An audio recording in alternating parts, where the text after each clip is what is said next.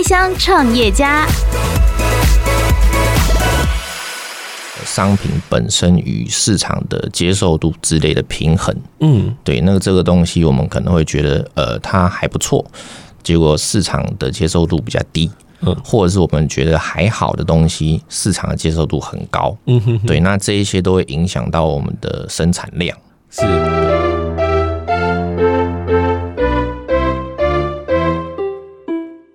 听众朋友，大家好，欢迎你再度收听《开箱创业家》节目，我是阿哲。在节目当中，邀请创业者跟大家分享一些服务，还有他的创业经验啊，创业的血泪啊，也传递他们一些创业的初衷跟精神。那不管你是透过 Apple Podcast 或是 Google Podcast，还是八宝广播平台，如果你喜欢我们的《开箱创业家》的节目呢，请你记得按下订阅键。那每个礼拜节目上架的时候，就会主动通知你了。那今天我们要聊的产业跟之前有一些不一样，它是一门传统的艺术产业哦。但是面对这个新时代的浪潮哦，我想他们应该有一些他们的做法。马上来欢迎今天的来宾，他是同作工艺品的老板罗子祥。子祥你好，你好，你好。那罗老板啊，我想先请教你一下，这个铜作啊，你当初为什么想要做这一块？是你看到市场的这个面貌，你还是你自己对于铜这个东西有兴趣呢？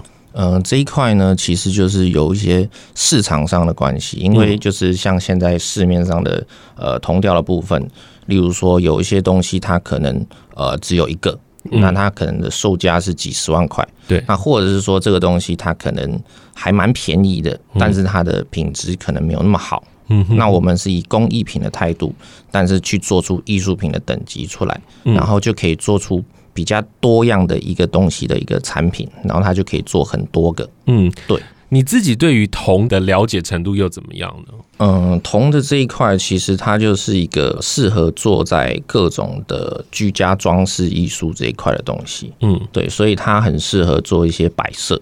对，那在宗教这上面都会有一些风水的关系。嗯，因为铜是有一个呃五行属金的这个磁场的位置，对对对，嗯，所以它可以做一些很很多样的变化。那它可以。也可以很细腻的呈现出铜雕的一些呃轮廓，或者是它的一些，例如说老鹰的羽毛啊，嗯，大象上面的纹路啊，是，然后关公上面的盔甲啊，都可以绣出来。你自己对这个很有兴趣，你自己家里会不会也是摆设很多的铜器？呃，放一些。放一些，因为房间不够大，然后车子上面又挂一个挂一个这样子。对对对，对，铜作 产品呢，就你刚刚说到，台湾其实量不多，嗯所以你希望把它做大。呃，应该是说我们希望就是这一块呢，呃，它的价格可以让一般的消费者也能够接受。嗯，就是他不会觉得说啊，这个东西呃。很贵啊，然后呃，离自己遥不可及。但是我们是想要做出来说，哎，这个东西可能这个价格还可以接受，然后放在家里又可以蛮漂亮的，或者是办公室啊。呃，各种的一些空间这样子。通常我们看到这些工艺品啊，都会是希望直接看到它的实品展示。嗯，可是你做的方法不一样，你是透过了网络的网站来销售。那现在上面的很多的这些产品呢，啊，有部分是在中国大陆制，然后有部分是在台湾制作，对不对？是。也有做客制化，那这个客制化你们是怎么进行？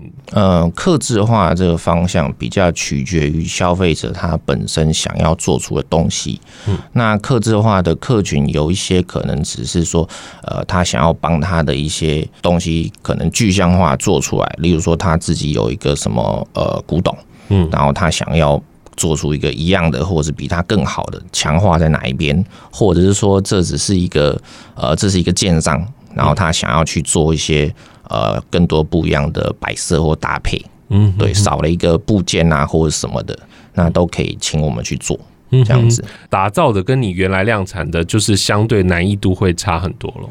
嗯，难易度差很多的话，一定会有，最主要呈现在沟通的部分。嗯，因为有一些客制化的客人，他们可能只是用描述的，他说他要做多高。多厚，嗯，然后多呃多大多小啊，半径啊什么。那在这一块如果没有一个具体的概念的话，我们必须要先把它描述的东西先做出来。嗯哼，那这一些都会是一个沟通上面会有一些来来回回的状况。嗯哼，对。那做出来之后，我们还要去做估价。那相比于我们公司的产品的话，那客人通常会觉得说，哎，为什么刻字化的东西这么贵？嗯，因为那可能刻字化的，它可能只要呃一个。或者说它只要十个，嗯，那这一些都会在呃我们的模具啊，或者是设计费的成本里面去做摊提，嗯哼，所以它如果只要一个，或它只要几十个的话，那这些价格反而都是不一样的。对啊，价格一定会垫上去嘛。没错，没错。有没有人做那种仿古的？就是说，我现在某个铜器，然后希望你们来做，可以这样吗？呃，主要是看它那个东西能不能被制作。你例如说，我们自己就会看，例如说他想要做故宫的什么东西出来，对，我们帮他做这个行为，他可能我们也不知道是不是犯法的，对对，基本上我们不会去接，对，我们会听到有这些类似的要求，嗯，对，那我们可能会就呃，可能要评估一下这样子。所以你们有接过什么克制化的铜器是觉得很特别的呢？很特别的哦，就是那个呃，之前有一个建商，他是说他要做。金箍棒，对，那要一个一百八十公分的金箍棒，嗯，然后放在他们可能已经现有的一个摆设上面，是，然后重点是那个金箍棒它的厚度直径只要求要两到三公分，嗯哼哼，对，那这个评估后应该是觉得能成型，但是其实还蛮难做的，是，为什么？它不是就像晒衣杆一样吗？嗯，铜它是具有延展性，那在浇筑的一些过程当中。呃，可能都会有一些呃失误或者是什么，那这些东西，因为如果客人又只做一个的话，嗯、那我们也不能做一个有，就是他做做一个，我们就做一个，我们可能要做两个或三个，嗯，因为这可能会有一些报废掉的，嗯，或者是做失败的这个情况，嗯，对对对，有做成功吗？最后？那个后来我们是不敢做了，嗯，我们就直接跟他讲说，呃，我们再帮你评估看看。是。对对对，是你们不敢做，还是说没有这样的技术可以做啊？帮他做的话，当然是可以去做，就把价格拉高啊。对，那只是说这个东西就会变得比较繁琐一点。嗯嗯，对，我们必须要可能提供一部分的产能或产线。那师傅特别去做这件事情，对，我觉得好像很简单，就是铜，就是反正拉很长，特别是你讲的金箍棒，嗯哼，然后它就是像晒衣杆一样这样长长的，对对对，但其实上面还有什么雕琢啊，还有对对对对对，所以才会比较复杂，这一些都会有。Podcast 首选平台八宝 B A A B A O，让你爆笑也让你感动，快到八宝发掘台湾最生动的声音。铜做啊，跟其他的工艺品差异性上有哪些不一样的特质吗？嗯，以铜做工艺品，就是说我们的作作品来说，跟其他铜雕的差异，可能是在呃表面处理的一个部分，还有它的分量的一个部分。嗯，对。那所谓的表面处理，就是说一般的铜雕，它可能放久了会接触空气。或者是说它做好的时候就会有呈现一些变黑啦，或者是长铜绿氧化的这个情况。是，那我们是在做的过程当中，就会用各种表面处理的技术去让它隔绝空气，那同时也可以保留铜的本质。嗯，对，那可以让它一直放在那边，然后呃，是具有一个可以放几十年啊，或者是传承意义的这样子。是，对，像这样子的东西啊，因为它就是蛮耐的，然后可以一直使用，一直观看，然后放下去。那你们主要的客群有哪些啊？基本上应该都是算有一定呃经济水准的成家立业的人。嗯，对，在之上，对，包含。然后这一些人呢，通常他们的职业别也会很广。嗯，例如说，可能跟呃证券商，因为我们有一个牛熊的一个最近有个产品，嗯，牛熊的跟股票有关系，是。那他们例如说买来送给客户，嗯，或者是说自己公司要放放在办公室桌上，或者是建商，或者是设计师，或者是自己居家刚好搬家了，或者是朋友搬家了，他想要送他一个鸡，嗯，去做一个入厝的这种贺礼。嗯，对对对，这些都很广，还蛮多的。所以它其实很多都是很喜气的啊，吉祥的，对不对？对对对对。那你们现在在网络上行销嘛？所以我觉得这个行销的客群，你们就要变得很精准啊。你从一开始就这么清楚你要卖给谁吗？你在一开始怎么做行销？呃，一开始的时候当然是不会清楚说这个东西的定位在哪里，是，但我们是觉得说这个应该是有市场的，对，就好像。这种好比说一开始这个非洲人都没有穿鞋，那那鞋子到底是好还好卖还是不好卖？嗯那这个东西必须要去尝试一下，因为毕竟以铜来讲，它是比较贵重的金属。那相同的摆设也有很多其他的材质可以去替代，那可能价格比较低啊，或者是怎么样的，这些我们都必须在呃不断的尝试之中去调整。嗯，所以我们讲的这个受众的这些东西，可能也是经过了蛮。蛮久的时间去琢磨出来的。买你们的产品呢、啊，最年轻的有到几岁的、啊？好像二十七八岁。对，他是有特别去找过，嗯、那最后跑来我们的公司看。嗯，对，他说他想要送礼送长辈。嗯，那就算适合这样子。嗯哼，对，他可能对于这个铜已经有一个概念，先做一下功课。没错。你记得你第一个单是你创业多久之后才接到的吗？第一个单哦，创业多久？应该有一两个月吧。那个时候也是自己也心惊胆战啊，不知道这个到底能不能做啊？嗯，就是 O 不 OK 啊，会不会被接受这样子？所以这个客群就是要慢慢的在那个投放的过程当中一起去调整，对不对？没错，没错。大家对于这个铜器、铜的工艺品啊，是有每个人有不一样的想象。像有些人会想到宗教，嗯，那有些人会想到家里的摆饰，有的也会想你刚刚说的在银行看到的招财的东西。对对对，对，那也有很多的文创商品，你们也有在做这个文创商品吗？文创商品我们有呃两个，一个是我们的一个原木的笔，它是用木头跟黄铜的结合。它是黄铜的笔盖，然后原木的笔身，嗯，对，然后再加上进口的笔芯，嗯，那这个东西其实贩售的价格不贵，大概就是三百块这样子，嗯，对，那它的客群就会比较年轻一点。你们当初怎么会想要做这样的东西？这个东西就是一个呃，以我们自己创业者的角度来讲，它算是一个入门入门的一个产品，嗯，就是。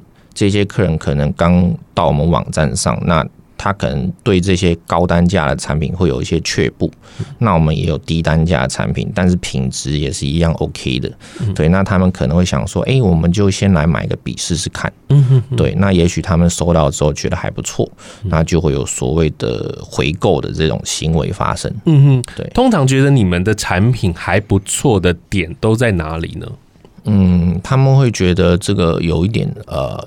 主要的大概都是觉得物超所值，嗯，嗯，对，真的去了解铜雕这一块的话，会觉得这东西其实蛮便宜的，在别的地方买真的相对比较贵。哎，没错没错，本身铜就是贵的，对不对？对对对，所以在你们制作上又希望把它压低价格，然后让更多人接受。没错。那在这个过程当中，你觉得你这两三年的创业，你觉得最大的问题在哪里？最大的问题可能是在于我们自己的商品本身与市场的接受度之类的平衡。嗯，对，那个这个东西我们可能会觉得，呃，它还不错，结果市场的接受度比较低。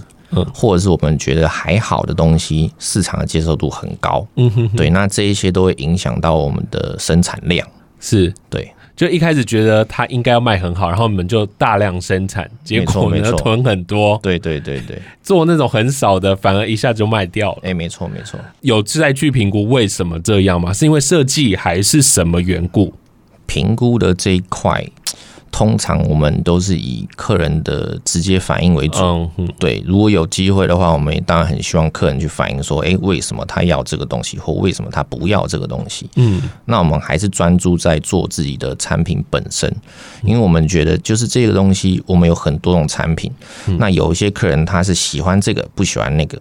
那我们只希望喜欢这个产品的客人呢，他能觉得他买到的东西是很棒的。他能够一直热爱下去，那这个我们的目的其实就达到了。八宝 B A A B A O 网络广播随心播放，跟随你的步调，推荐专属 Podcast 节目，开始享受声音新世界。怎么运送啊？应该有大有小的东西吧？运送的部分有一些真的太重，那 Seven 他们是不收的。嗯，对，那我们就只能请宅配。嗯，对，那宅配，也不一定多收。对，有一些东西真的超过二十公斤的、三四十公斤的都有啦。嗯，对，那呃，我们后来就是物流，就是一直找。一直找看有没有什么能配合的物流这样子，嗯，现在还可以找得到，就对。现在还可以，还可以，对对对，这个蛮辛苦的。那最后就是，如果我对于同做这个东西有兴趣的人呢、啊，我在多久之前？我要先下定。以我们自己呃生产的角度来看的话，一个东西它从我们前面的设计都不管，就是讲说它从生产开始算的话，对，那个成型至少要一到两个月的时间。哦，那么久啊？对对对，因为它的工工序就是蛮复杂的。嗯，对，它不是其他的，例如说木雕，可能就是师傅很用心的去雕刻，那雕完了以后就成型了。嗯，它可能是需要一些。呃，做很多的打磨工序啊，然后浇筑啊、空心啊，那这最后有一些什么酸碱值平衡啊、上色之类的这些东西，嗯，这些都很花时间的。人家入新居要送他的话，你要在前两个月前就开始下定，不是这样说啦，因为我们自己会先做好的产品，也有备用。对对对对，就你可以挑现成的，对对对对，除非你要自己设计。没错没错。哦，现在两三年了，那你有觉得这个同座啊，它你想要把它做到什么样的样子？就是希望它能够怎么样的发挥？你觉得是把你的这家公司做到最大？这个东西我们基本上就是本身的品质必须先照顾好，对。那如果这一些都去做的还不错，已经有一定的水准，我们才会去慢慢去扩张。嗯，对。那现有的销售通路主要还是以网络上为主。嗯，对。其实我们也有接到很多呃不同产业的或者是什么的，他们想要跟我们去做合作。嗯，就是觉得哎，这东西其实如果有展示出来的话。那可能，比如说北中南都有地方放，嗯、那可能会带来一些客群或者是流量之类的。嗯、对啊，对。那我们其实这一块，其实说老实话，我们的毛利抓的不高。嗯，对。嗯、那其实，在这一块，如果有人有兴趣谈，那他们一听到这个价格，可能就会觉得啊，那我没有，对我没有赚的赚的点。嗯、那通常这个顶多就只能算。呃，异业合作还比较有机会。嗯哼，对。刚刚其实我们前面没有问到的一个问题，就是现在在台湾做这一块的人是不是越来越少了？确实是，呃，越来越少了，没有错。对，那你会担心？我们觉得，如果产品本身还 OK 的话，嗯、那这个市场的需求一定是有的。对对，那师傅呢？师傅的话，这个就只能呃，慢慢的看有没有什么方式去培养啦，或者是自己去寻找。哦，这样子，对，嗯，真的，我觉得其实铜做工艺啊，它不单单只是就是器具啦，其实早期是器具，现在已经变成一个艺术品了。你在看铜器啊，你会觉得。呃，现在的很多的设计啊，越来越新潮了，越来越符合现在年轻人喜欢的。嗯、那今天真的很开心，能够邀请到老板来到节目当中，跟大家聊聊这个铜作。那如果听众朋友对于铜作工艺品有任何想要进一步了解的话，直接上网去搜寻铜作，就可以查询到他们的网站，然后上面有很多的图片，你都可以去看。这样子，好，今天真的非常谢谢罗老板能够来到节目当中，谢谢，谢谢你，八宝自制的开箱创业家，在每一集都可以让你对于生活有新的想象。欢迎你加入我们的行列，一起挖掘台湾的好声音。Podcast 首选平台八宝 B A A B A O，让你爆笑也让你感动。快到八宝发掘台湾最生动的声音。